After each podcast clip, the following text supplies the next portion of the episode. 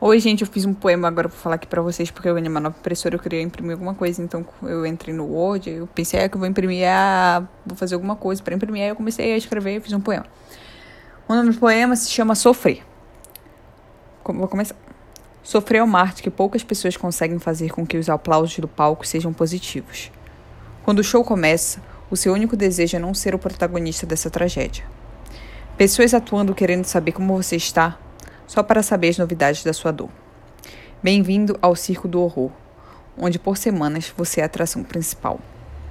O palco é seu pior inimigo e único aliado, porque quanto mais você não performance a arte do sofrimento, mais longa fica a apresentação. O fechar das cortinas é o seu único desejo de todas as manhãs. Apesar de saber que a apresentação ficará marcada em toda a sua vida, o importante é ter consciência de que ser bom nessa arte é a única salvação para encurtar o pesadelo que você nunca sonhou apresentar. Berros e gritos, choros e punições, tudo é válido no palco que você, infelizmente, vai notar que é o protagonista. Você que manda e seus sentimentos vão decidir a hora que vai ser o fim. Mas até chegar lá, você tem que ser bom na arte de sofrer. Tão bom ao ponto de aprender com essa terrível encenação que se tornou a sua vida. Aprender com um show que você não queria é complicado, mas não tem saída.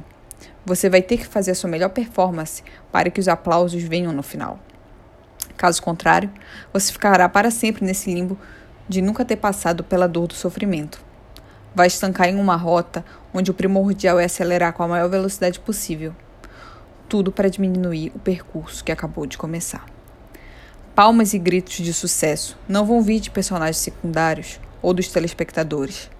Os aplausos vão vir do protagonista, do orgulho que ele vai sentir em sua excelente atuação perante os terríveis monstros que o obrigaram a estar nesse palco. No fim, quando a cortina começar a cair, você vai notar que toda essa encenação, que foi forçada a participar, lhe fez alguém melhor do que poderia imaginar. Você não tem a opção de não fazer esse show, mas tem o poder de fazer o melhor show possível em meio a todas as situações desagradáveis que lhe estão sendo exibidas. Não corra do protagonismo. Faça o melhor show e seja bom na arte de sofrer. Porque quem está no poder é quem diz quando o circo do horror. Porque. Ai, errei aqui. Porque quem está no poder é quem diz quando o circo de horrores acaba. Pronto, foi isso.